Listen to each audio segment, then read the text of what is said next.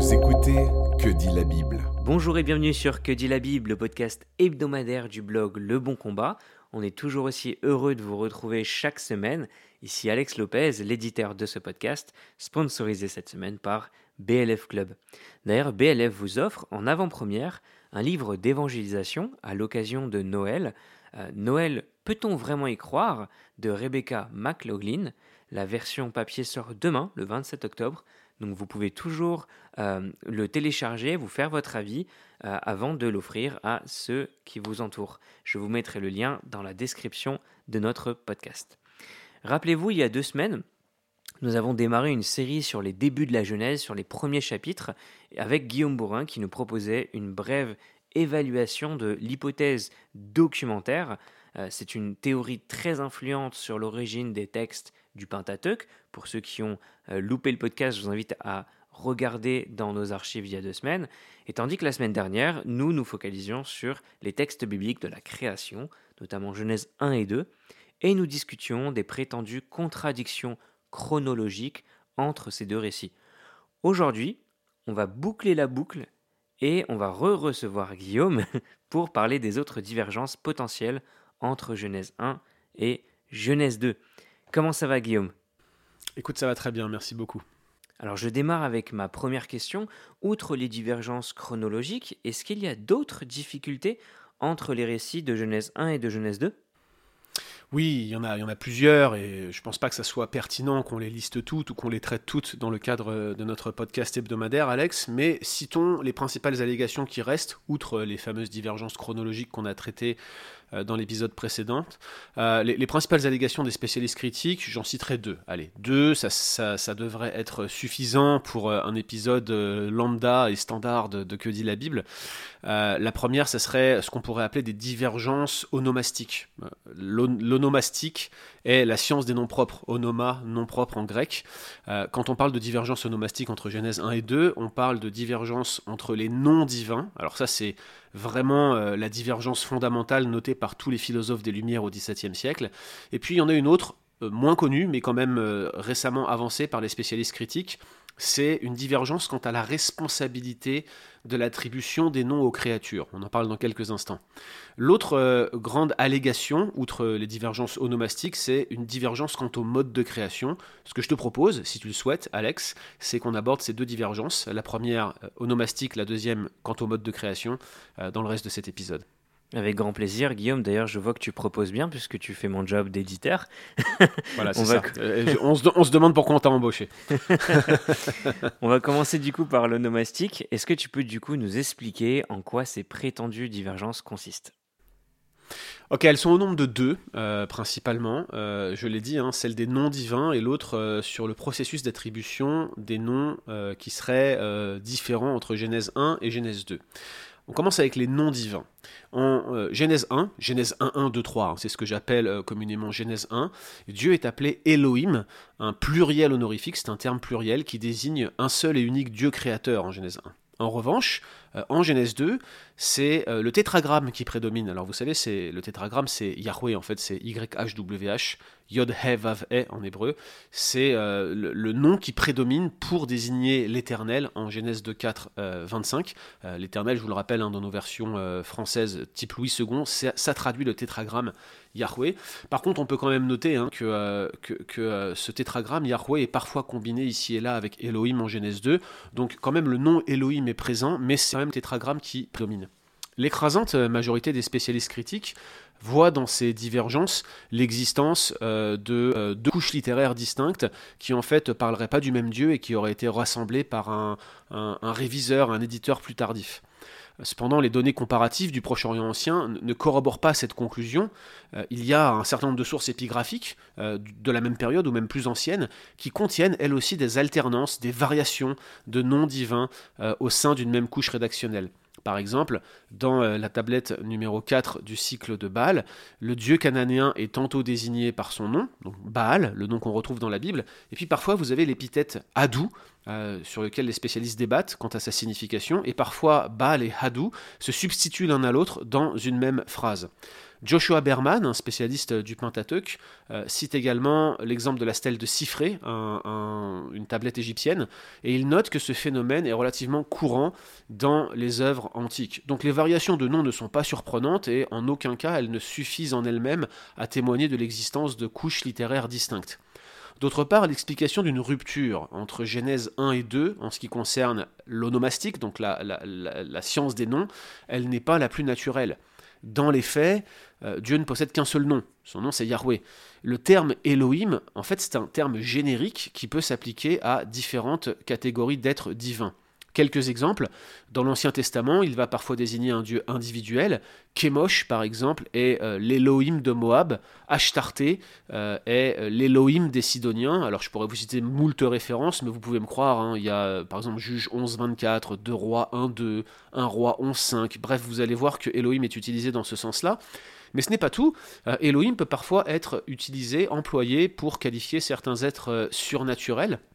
Par exemple, le fantôme, si je puis m'exprimer ainsi, le fantôme de Samuel euh, dans 1 Samuel 28-13, vous savez, quand Saül va euh, consulter la sorcière à Eindor, qu'est-ce que dit la sorcière lorsque euh, Samuel décédé lui apparaît réellement? C'est un peu terrifiant ce passage. Hein. Elle dit Je vois un Elohim qui monte de la terre. Également en Zacharie 12-8, l'ange de l'Éternel est appelé Elohim. L'apparition du nom Yahweh en Genèse 2.4 euh, n'est pas sans importance, elle a une signification. Il est très probable, comme Fischer le suggère, que le texte accentue ainsi la perspective relationnelle de Genèse 2.3, la perspective relationnelle du jardin. En fait, on aura l'occasion bientôt de parler euh, de, la fonction du jardin d'Éden dans euh, le texte de la création en Genèse 1.3. On va défendre l'hypothèse que le jardin est en fait un espèce de sanctuaire, un temple, en, raison des lexèmes et du langage employés dans, dans cette section. Euh, l'idée hein, en Genèse 2.3, c'est qu'on veut souligner la relation forte qui existe entre le, Créateur et ses créatures, en particulier entre le Créateur et l'homme et la femme créés à l'image de Dieu. Et en réalité, le, fait de nommer Dieu par Yahweh, qui est, je le rappelle, son nom d'alliance, vient accentuer cette perspective relationnelle. Je pense que Georg Fischer a tout à fait raison. Quoi qu'il en soit, l'explication d'une divergence rédactionnelle ne s'impose pas. Il est bien plus légitime, à mon sens, d'analyser ces alternances de noms comme euh, un procédé littéraire intentionnel. Donc, point de division, euh, mon cher Alex. Euh, l'autre aspect des divergences onomastiques qu'on pourrait mentionner, c'est le processus d'attribution des noms qui serait différent entre Genèse 1 et 2. L'idée, c'est que dans le premier récit de la création, c'est Dieu qui nomme le jour et la nuit, le ciel, la terre, la mer, et très probablement l'homme, comme le suggère le jeu sur l'ambiguïté du terme Adam, à la fois un terme générique, à la fois un terme euh, qui sert de nom propre, et puis il y a un jeu de mots aussi sur Adam en tant qu'être créé. Adam est tiré de la Adama, la poussière, le sol, mais plus tard c'est précisé être la poussière du sol. Par contre, en Genèse 2, euh, Yahweh confère la responsabilité de nommer à l'homme, et dans la suite du récit, on voit Adam qui choisit seul le nom des animaux et euh, celui de sa femme. Alors, soyons clairs d'emblée, hein, c'est pas une grosse divergence ici. Sur le plan textuel, la tension n'est en fait qu'apparente. D'une part, dans le premier récit, c'est pas vraiment Dieu qui nomme les animaux, tout au plus va-t-il les classer par type? C'est l'expression selon leur espèce qu'on retrouve notamment en Genèse 1.21 et Genèse 1.24. Et puis si on prend l'exemple euh, du nom que l'homme va donner à la femme en Genèse 2, le nom c'est Isha. Euh, ce nom-là, en réalité, c'est un terme générique. C'est pas vraiment un nom propre. C'est encore un jeu de mots, explicitement d'ailleurs souligné par Adam. Il dit on va l'appeler Isha car elle a été tirée de Ish, de l'homme. Vous voyez, donc c'est vraiment euh, ici euh, un jeu de mots, et probablement d'ailleurs, euh, il y a peut-être ici une terminaison, le ha, à la fin de Ish, qui joue aussi sur le fait d'avoir été tiré. Bref, je ne vais pas rentrer dans, les détails lexicographiques et, et l'étymologie des termes hébraïques ici. C'est un débat parmi les spécialistes, mais c'est pas vraiment un nom propre, c'est un terme générique. Il n'y a pas réellement de divergence dans l'action de nommer entre Genèse 1 et 2. Par contre, c'est vrai que sur le plan idéologique, il y a quelque chose de surprenant dans cette divergence. Si le fait de nommer semble euh, logiquement connecté à l'activité créatrice en Genèse 1, on comprend mal pourquoi Yahweh, qui est le créateur, est le seul créateur. C'est comme ça qu'il est décrit en Genèse 1 et 2. On comprend mal pourquoi il délègue à Adam cette tâche en Genèse 2. Eh bien, à mon avis, là encore, l'explication qui est la plus naturelle et la plus plausible, elle implique une lecture euh, qui est plutôt unifiée de ces deux textes, plutôt que de, les isoler l'un et l'autre comme s'ils étaient deux récits indépendants. Dans l'ensemble de l'Ancien Testament, c'est toujours le détenteur de l'autorité qui hérite de la charge d'attribuer un nom ou de le changer. Euh, j'ai plein d'exemples en tête, mais citons par exemple euh, le fils de Jacob, Benjamin. Lorsque la mère de Benjamin, Rachel, meurt en lui donnant naissance, elle l'appelle Ben Oni, fils de ma douleur, et Abraham change le nom en Ben Yamin, fils de ma droite, il semble que le détenteur de l'autorité a le pouvoir de changer ou d'attribuer le nom, c'est lui qui est l'autorité finale, et c'est ainsi que Dieu a voulu les choses. Et si l'on regarde euh, le fait que l'action de nommer semble être donnée à Adam, pas à Ève, notez-le bien, mais à Adam, eh bien euh, ici on comprend qu'il y a probablement un transfert de responsabilité, une forme de délégation de pouvoir. Yahweh ne se contente pas d'établir Adam comme le gardien du jardin, il en fait son représentant il lui donne autorité sur l'ensemble des êtres vivants qu'il a formés, et c'est ainsi que nous défendons la thèse qu'Adam est une tête fédérale, qu'il entraîne toute la création avec lui quand il chute. Euh, ce cumul d'attributions, cette délégation de pouvoir fait largement écho au motif de l'image de Dieu dans le premier récit. C'est le fondement de la domination du genre humain sur les poissons de la mer, les oiseaux du ciel, sur tout animal qui se meut sur la terre. Hein. c'est Genèse 1, 27, 28 que je cite ici.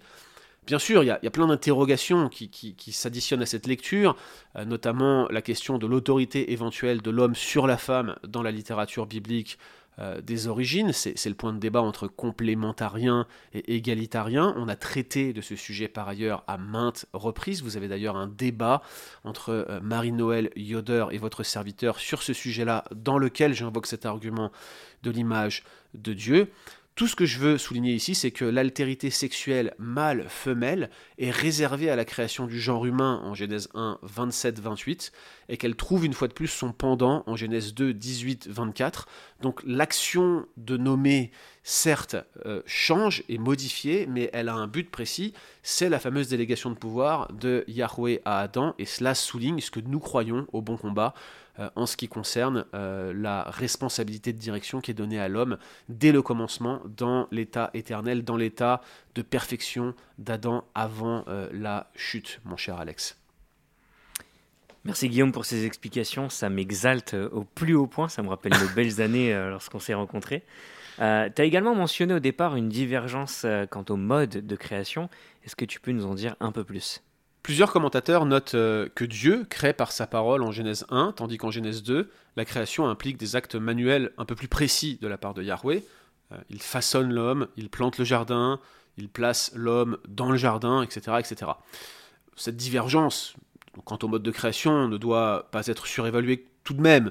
Euh, d'emblée, on va relever que les actions divines du premier récit, elles ne sont pas toutes strictement créatrices, par exemple. Il y a euh, des séquences de création ex nihilo, à partir de rien, par exemple la formation de l'univers ou de la lumière, en Genèse euh, chapitre 1, versets 1 et 3, par exemple. Et puis il y en a d'autres qui relèvent d'une logique organisationnelle, comme la séparation des eaux d'en haut de celles d'en bas, Genèse 1, 6, 8, ou l'instauration d'une limite entre la mer et la terre, Genèse 1, 9, 10. Là, on n'est pas dans de la création brute, mais dans de l'organisation. On peut également relever que tous les actes créateurs ne sont pas strictement équivalents.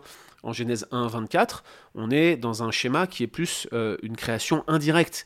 C'est la terre qui cause l'existence des, animaux vivants. C'est elle qui produit les animaux vivants. Tout comme l'homme, d'ailleurs, les animaux et les reptiles non marins sont tirés du sol. Et cela, cela constitue non pas une divergence, mais plutôt un point de convergence entre les deux récits. Regardez en Genèse 2, 19 les êtres euh, euh, non marins, les êtres terrestres, sont tous tirés du sol. En réalité, euh, la parole créatrice de Genèse 1, elle est elle-même agrémentée de plusieurs verbes actifs, certes moins spécifiques, mais quand même. On a le verbe faire, on a l'idée de placer, bénir, donner, etc. etc. Et si l'on considère exclusivement les verbes de Genèse 2, ce sont probablement des anthropomorphismes. Dieu se décrit à la manière d'un homme, en quelque sorte. C'est une figure de style, hein. ces, ces verbes-là, façonnés, plantés, placés, ne doivent pas être lus littéralement. Euh, il n'exclut pas une création verbale. Dieu se présente sous des traits humains, il y a une raison à cela, mais euh, en réalité, ici, ça ne s'oppose pas à une création verbale. Alors, l'accumulation d'anthropomorphisme dans le deuxième récit, euh, elle n'en est pas moins surprenante. Elle vise très probablement à accentuer cette perspective relationnelle du jardin, telle qu'on l'a mentionné tout à l'heure, et probablement elle introduit une forme d'accommodation divine. Dieu s'abaisse, se met au niveau de l'homme avec lequel il rentre en relation dans ce jardin, ce jardin qui est un sanctuaire, on en parlera lors du prochain podcast. On a des verbes assez marqués dans leur sens, par exemple le verbe yatsar en hébreu qui signifie façonner, ou le verbe nata planté euh, en Genèse 2.8, Genèse 2.7 et 2.8, euh, qui, qui vise apparemment à dépeindre Yahweh comme un artisan ou comme un jardinier, comme si finalement il se plaçait sur le même plan que la créature euh, qu'il vient de créer. Il veut interagir avec elle, il veut être accessible. Dieu s'abaisse jusqu'à nous, il s'accommode en quelque sorte. Les Québécois diraient il condescend jusqu'à nous. Il y a plusieurs indices d'ailleurs qui suggèrent une, une lecture unifiée des deux récits à cet égard. Outre la formation des êtres terrestres que j'ai mentionné tout à l'heure, qui sont tous tirés du sol en quelque sorte, il y a aussi un souffle euh, de vie, en hébreu c'est Nishmatraim, que Dieu euh, insuffle euh, à l'homme et ça fait de lui un Nefesh Raya, un être vivant. Vous voyez le jeu de mots ici, Nishmat Raim, Nefesh Raya, c'est très proche euh, phonétiquement. Tout cela, euh, ça fait de l'homme un être vivant, un Nefesh Raya, au même titre que les animaux du premier récit en Genèse 1.30. L'autre indice, c'est ce processus de germination qui est causé par Yahweh en Genèse 2.9 et qui semble vraiment se rapprocher de la séquence de la création des animaux en Genèse 1, versets 11 et 12. Dire qu'il y a une divergence quant au mode euh, de création, c'est faire preuve d'un littéralisme euh, frappant, et c'est un petit peu de la mauvaise foi, selon moi, de la part des exégètes les plus, euh, les plus critiques, qui généralement sont promptes à relever les figures de style nombreuses et variées que l'on retrouve dans la Bible hébraïque. Donc, point de divergence onomastique, point de divergence quant au mode de création. Y a-t-il deux péricopes en Genèse 1-2 Oui, c'est sûr. Est-ce qu'elles sont le produit de deux couches littéraires distinctes? Cher Alex, J'en doute. Merci Guillaume, c'était euh, vraiment intéressant, le thème de la genèse, de la création. On se rend compte qu'au final, on a tous peut-être, ou du moins pour beaucoup, baigné dedans, et euh, il reste encore énormément de trésors à dénicher, euh, et on a hâte d'avoir le podcast de la semaine prochaine sur le jardin sanctuaire, le jardin temple. C'est une thématique que j'affectionne particulièrement. Et euh, en tout cas, c'était Que dit la Bible en partenariat avec BLF Club. Et n'oubliez pas de profiter du livre qui vous est offert cette semaine. Et quant à nous, on se retrouve la semaine prochaine. Retrouvez d'autres épisodes sur www.leboncombat.fr.